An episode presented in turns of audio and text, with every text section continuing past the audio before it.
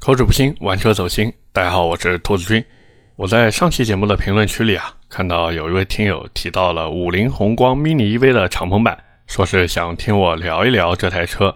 今天这一期呢，咱们就从普通版的 mini EV 开始，然后呢，带着马卡龙版以及这个即将推出的敞篷版一起聊。那么废话不多说，咱们先从普通版的车型开始聊起。我记得呀，当时我第一次开五菱宏光 mini EV 之前，我还特别的期待，就有一种小朋友买了一台新的玩具车那种感觉。而且那时候普通版的车型是两点八八万起售嘛，然后中配是三点二八万，顶配三点八八万，这个价格真的特别的给力啊！所以哪怕当时我开的那个最普通、最普通的两点八八万的车型没有空调，包括什么配置其实都没有。完全就是一台车，甚至这台车但凡驾驶激烈一点啊，就有可能翻车。我竟然觉得无所谓，你们知道吗？因为这价格真的太便宜了，开玩笑，三万块钱左右啊，这个价格去买一台新车，又可以满足日常代步和遮风挡雨的需求，同时呢，还可以用最少的钱去满足自己开车的愿望，这个感觉真的太棒了，以至于哪怕说这台车有什么缺点或者不足。其实一堆缺点和不足啊，比如那个内饰真的很简陋，对不对？那个配置真的很低。但是你回头想想这个价格，你再看一看这台车的外形和内饰，然后你再看一看车头上面那个五菱的标，你都觉得哎呀可以了，对吧？就这么点钱还图什么呢？当时我在开这台车的时候啊，哪怕我基本上全程都是以四十公里左右的速度在绕城高速上面开。哪怕我身后的车子不停的跟我在摁喇叭，觉得我是一个移动路障嘛。而且那个车子我一八三的身高坐在里面还有点憋屈，但是我那时候心里面就觉得，哎，无所谓，因为这车便宜，这车真的就是靠便宜打动了我。包括后来我把这台车子还掉，开着野马回家的时候，我都还在回味自己窝在这个 mini EV 里面的感觉。要不是因为我的野马针对排气进行了一点点优化，嘿嘿，这个优化你们懂的啊！我真的想掉头直奔 4S 店，然后买一台2.88万的最低配车型回家。所以说到底呢，普通版的五菱宏光 mini EV 啊，真的就是靠着低价不停的在打动我，同时呢，也打动了一堆消费者。这也是为什么这个车子出来以后立马就成了爆款的原因，因为它外形设计好看，最起码不土，对不对？而且还是个两门车，加上这台车它这个市场营销啊做的确实好，所以自然就卖得好，很合理。但是自从马卡龙版的车型出来以后呢，一切都开始变味了。这个马卡龙版的车型啊，总给我一种背离了初衷的感觉。本来五菱宏光 mini EV 这台车它是主打一个下沉市场的，或者我们说真的就是贯彻并落实了人民需要什么五菱就造什么。可马卡龙版的价格真的，我当时有一点摸不着头脑。像马卡龙版的车型，它起售价直接就干到了三万七千六，这个价格是一个什么概念呢？就是你再加一千二百块钱就能买普通版的顶配了，更不用说它四万两千六、四万三千六和四万八千六的版本了。换句话说，就是马卡龙版直接把顶配车型抬到了接近五万块钱的位置。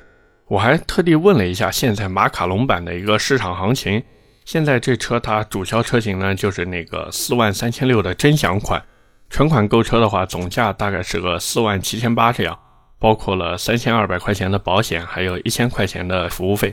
你也不要管这个一千块钱的服务费到底给你服务了个什么东西，反正 4S 店是必须要收的。当然啊，据说有的地方你可以谈到五百块钱的服务费，反正这东西就考验你的口才了嘛。如果你是贷款买车的话呢，现在最多是能够零首付购车，注意啊，是零首付购车，年利息呢大概是百分之五这个样子。其实这个已经是厂家进行了一个贴息了嘛。因为假如你要在外面自己做商业贷款，就是车辆的商业贷款啊，你的年化利息大概我看了一下，现在是在十三个点不到这样。不过如果你要享受厂家补贴的利息呢，也可以。就是厂家也给了一点金融政策，当然这个补贴的利息呢也没多少，总共注意了，它就贴息一千五百块钱，算下来呢就是能给你一个一万五的免息额度。这个免息贷款呢是可以贷两年的，月供算下来是六百二十五块钱。不过这个贴息啊，虽然给你贴了一千五百块钱，但不管你是零首付购车，还是说享受这个贴息政策，你都要再给两千块钱的贷款服务费。我算了一下，即便说你享受了厂家的这个贴息啊，贷了这个一万五的额度走，实际上它的年化利息大概是百分之十三这样。我的数学呢不是很好，所以也不知道算的对不对。反正各位可以琢磨一下。就是这台车它贷款到底划不划算，或者说有没有必要去贷款买车？对了，还有就是，即便你是贷款购车，这个上牌费一千块钱还是要给的。那么除了这个现在的贷款政策呢，我们也是回头来聊马卡龙版这台车啊。可能有人会说，兔子呀，你不要看现在马卡龙版的价格高了一些，但是多出了主驾安全气囊，而且还有了倒车影像、蓝牙。两个扬声器、彩色仪表、后排座椅比例放倒、LED 日间行车灯以及带透镜的卤素大灯、主驾驶化妆镜，并且呢，这个马卡龙版它颜色也好看一点，好像这么看起来价格比以前贵一点也合情合理。但是真的合理吗？我是不这么认为啊，因为我总觉得买五菱宏光 mini EV 这台车呢，就有点像我们去吃泡面。你说你都吃泡面了，你还在意这个泡面有没有营养吗？可能有人会说：“哎呀，兔子，你说的不对。我买这车就是图一乐，我就是给自己女朋友、给老婆、给孩子买一个代步工具，他们就喜欢这个腔调。”那你如果这么说，那我确实没话讲，因为这台车对于你来说更像是一台玩具，而不是一个工具。换句话说呢，就是你完全有足够的经济能力去负担得起这台车的价格，同时呢，也可以负担得起这台车带来的所有后续开销和费用。就比如说这台车，它充电的钱，还有养护的钱、修理的钱、后期车架的一个折损，以及每年的保险，还有停车位的钱，说白了就是你有足够的能力去负担。而对于那些本来就只是手捧着自己好不容易攒下的四五万的这个年轻人来说啊，我是真的真的不会推荐他们去买这台车，因为你手头的预算就这么多，你挣钱、你攒钱，你真的不容易。你看起来哦，我买了一台这个马卡龙版的 mini EV 回去，而且还是一台新车。可是这车真的能满足你的刚需吗？那显然是不能的呀。你同样有个四五万的预算去买车，你真的不如去淘换一台车况好一点，然后价格合适一点的燃油二手车。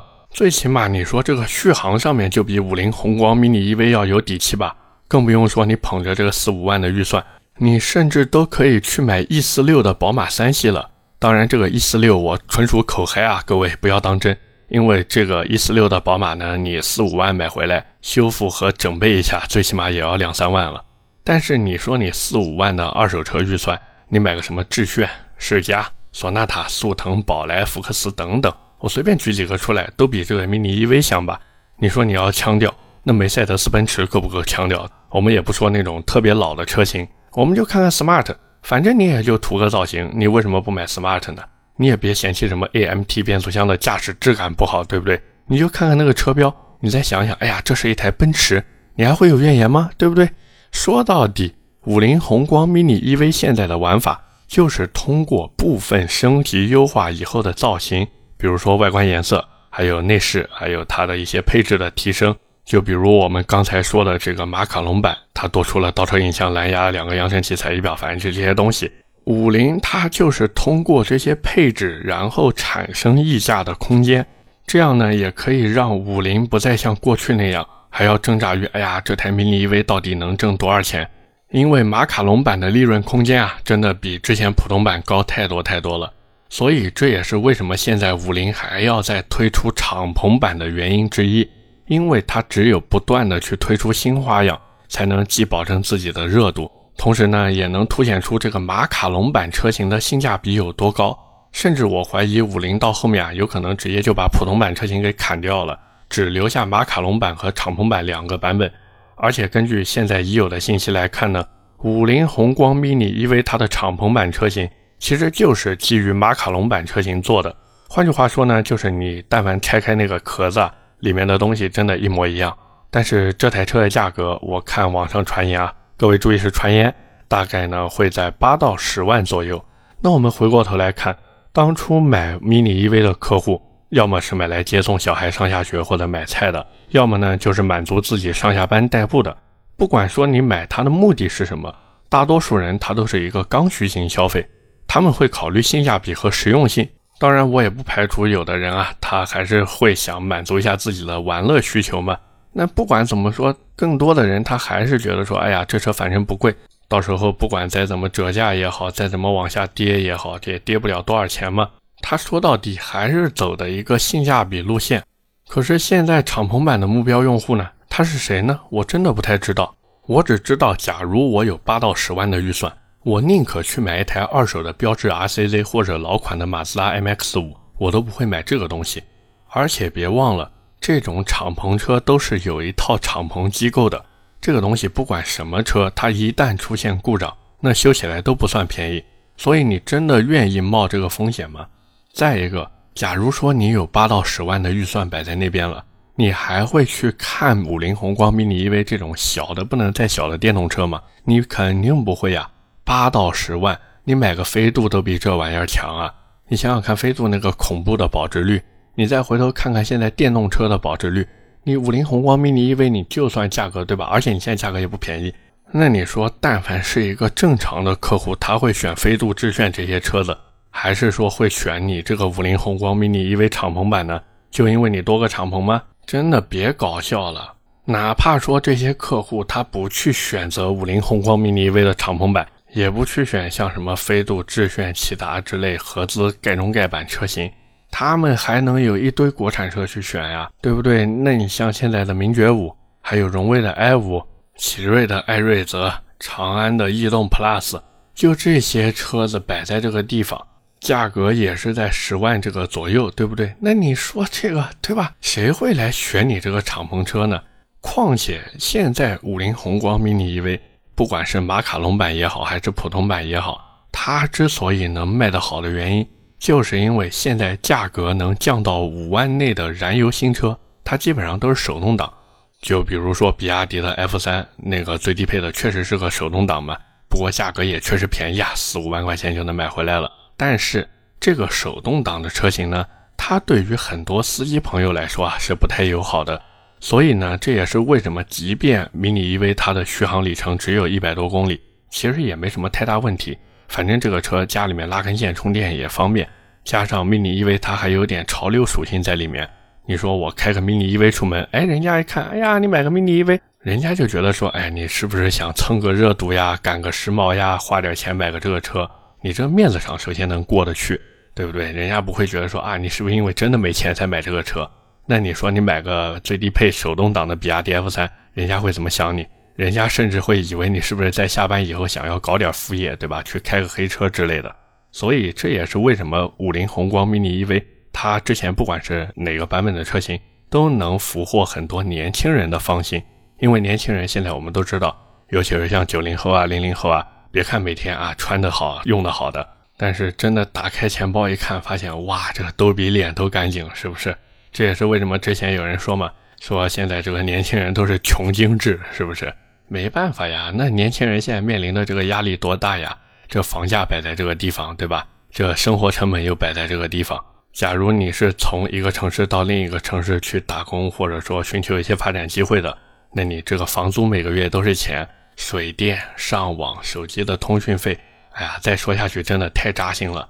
但是不管怎么说呢，年轻人现在手里面确实可支配收入不多，哪怕说他一个月挣一两万块钱，甚至两三万块钱，他最后真正手头能余下来的钱真的屈指可数。而且经常出现一个什么状况呢？就是也不知道钱花哪边了，反正钱就是这么给花掉了。所以为什么五菱宏光 mini EV 当时能打动年轻人？归根结底，还是就像我开头说的那样，这个车真的太便宜了，而且营销做的真的太好了。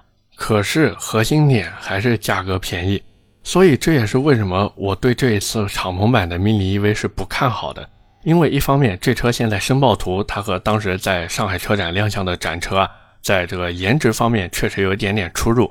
再一个呢，就是这台车它真的实用性太差了，而且在丢弃了实用性的同时。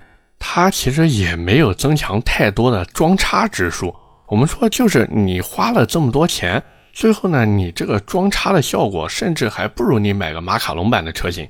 再一个就是它价格，如果最后真的是八到十万的话，那它真的是把 mini EV 最核心的优势，也就是价格优势给抛弃了。所以我这边也是想插一句题外话，就是我想问大家，假如你真的有八到十万的购车预算，你会去买这个敞篷版的 mini EV 吗？也是欢迎各位啊，在评论区交流一下看法，好不好？所以不管怎么说呢，我是觉得，如果你真的想买这个敞篷版的 mini EV，还是三思而后行吧。这台车呢，已经不是走的性价比路线了，它开始在玩这个品牌溢价了。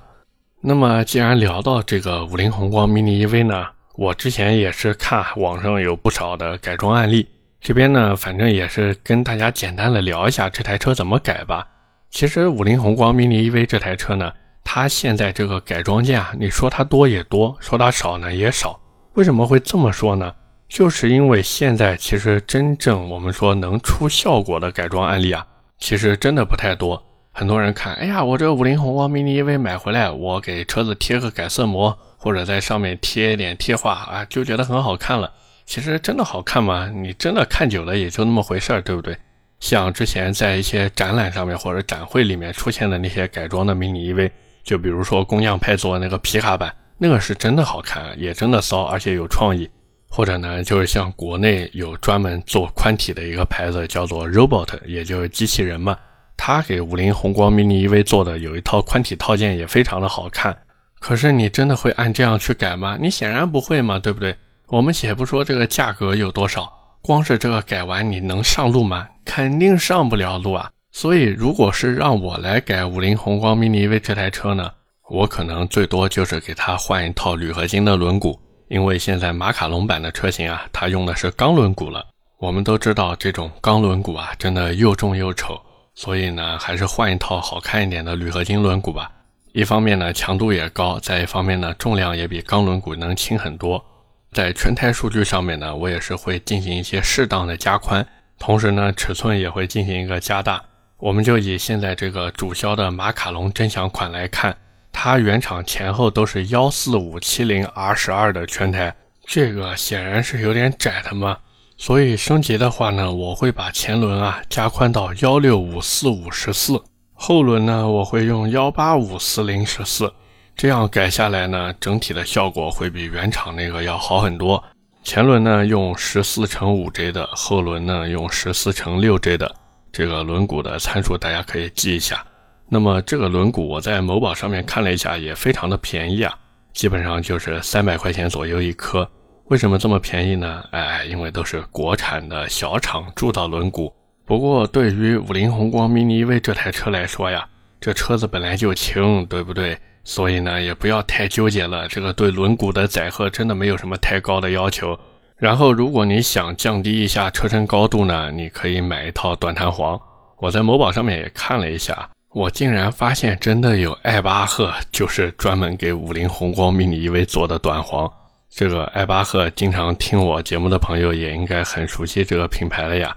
这个牌子呢，确实价格比较贵，像某宝上面很多不知名的杂牌，那一套短弹簧就两三百块钱，但是艾巴赫呢，要一千六百八十三。不过我觉得这也无所谓了，毕竟对吧？一分价钱一分货嘛，这个肯定是买好一点的，买贵一点的，自己也安心嘛。那么至于外观和内饰方面呢，我觉得这就见仁见智了。反正这里就不多赘述了，各位可以去某宝上面看一下，那个真的是丰俭由人，什么东西都有。那么最后的最后呢，我们也是来做一个小小的总结吧。五菱宏光 mini EV 这个车子呢，我觉得不管是普通版也好，还是马卡龙版也好，各位只要根据自己的预算，然后挑选适合自己的车型就行了。但是这个敞篷版的车型呢，假如说它最后真的卖到了八到十万，那我觉得还是算了吧。毕竟有八到十万的价格，买啥不比这玩意儿强呢？当然你说我就是为了凹个造型，我觉得弄一个敞篷的 mini EV 开着很有意思。那你就去买吧，这个东西完全就是当一个玩具来玩了，好不好？OK，那么今天关于五菱宏光 mini EV 我们就聊这么多，下面是我们的留言互动环节。上一期节目啊，我们聊了马自达要做六缸车的事情，我是万万没想到呀，大家对于马自达的关注度会那么高。那么第一条留言呢，来自 Captain Lee 六六六，他说：“先表明身份啊，兔子的节目是从零零三期开始听的，习惯晚上跑步的时候听，这样就不会觉得无聊。一直在潜水，听到马自达忍不住了。我的第一台车是一一年的老马六，二手拿到手已经十九万多公里了。原车主是我父亲的好朋友，算是人和车都知根知底。虽然十九万公里了，但是什么大问题都没有。”除了烧机油，哎呀，这个老马六烧机油真的没办法。开过这车，直接让我转马粉。我父亲是一五年的阿特兹尊崇，我家算是忠实马粉了。他说自己去年准备结婚，想要换车，那会儿就听说后驱新马六要出，就一直在等。结果这个消息一直都是捕风捉影，没个实信。很遗憾，只能转头提了 CT 五。和兔子一样，真的很希望马自达可以给所有马粉一个惊喜。如果真的有机会引进大排量后驱新车，我可能真的会一个冲动就把手上的 CT 五拿去置换贴钱充信仰。这个马自达新的车子呢，我觉得还是有点遥遥无期的呀。另外就是，如果是我的话，其实我不太想等那个大排量后驱的轿车，我倒是更期待他们能不能把转子发动机玩出花来。然后呢，能出一个什么 RX 杠九啊、RX 杠十之类的，反正不管你 R 叉后面跟的是几，我都真的想去买一台，也算弥补我当年没买 R 叉八的一个小遗憾吧。第二个问题来自耳乳见成长，他说：“兔子还是我，请问有马六改装群吗？想寻找一些好的外观改装案例。”这个马六改装群我是真的没有，不过马六的改装案例呢，我给你推荐一套，你听一下啊。第一个呢是全车 MPS 的包围，第二个呢把尾喉管径加大，当然你也可以换一套排气啊。第三个呢就是给自己车子贴一个你喜欢的改色膜，像一般马六做的比较好看的呢，都是贴水泥灰呀，或者电光陶瓷黑呀，或者是一些非常炸的颜色，像什么出租车黄呀、邮政绿啊这些颜色。然后呢，记得一定要把车身姿态往下降。该上脚牙就上脚牙，该上气动就上气动，千万不要舍不得钱。最后呢，就是把你的轮毂一定要选一个漂亮的。像我之前开店的时候，我就给客户卖了一套 MMX 的天狼星轮毂，那个轮毂外号叫天狼星啊，具体的这个型号我给忘记了。不过那个轮毂配阿特兹也好，配马六也好，真的特别好看。我觉得你可以上网搜一下这个轮毂的造型，你可以参考一下。基本上这样改出来呢，这个马六就已经非常非常的好看了，好不好？最后一条留言呢，来自七 Castro，是这么念吧？他说：“巧了，我开的就是一零年的马六轿跑，当年这车落地二十八万，配的还是二点三升自吸加五 AT，悬架很喜欢，音响很喜欢，转向手感很好，就是动力有点不足。如果当年也有直六就好了。”这个二零一零年，你有钱买马六轿跑？我的天哪，二十八万啊，兄弟！你当年要是拿这个钱去买套房，估计现在 C 六三都开上了吧？不过话说回来，你当年能花这么多钱买个马六轿跑，你这个经济实力可想而知啊！回到这个十来年前啊，这个一零年确实已经十一年前了。十一年前的马六轿跑那个外形，对吧？那个设计。真的在路上是一个亮丽的风景线，甚至可以说 BBA 都没有它抢眼。回过头来再看看现在马自达，哎呀，真的是令人唏嘘啊。OK，那么我们今天节目呢就先聊到这里，也是感谢各位的收听和陪伴。我的节目呢会在每周二和每周四的凌晨更新，点赞、评论、转发是对我最大的支持。各位如果还有什么想听的车呢，也欢迎在节目下方留言。我们下一期的节目接着聊，拜拜。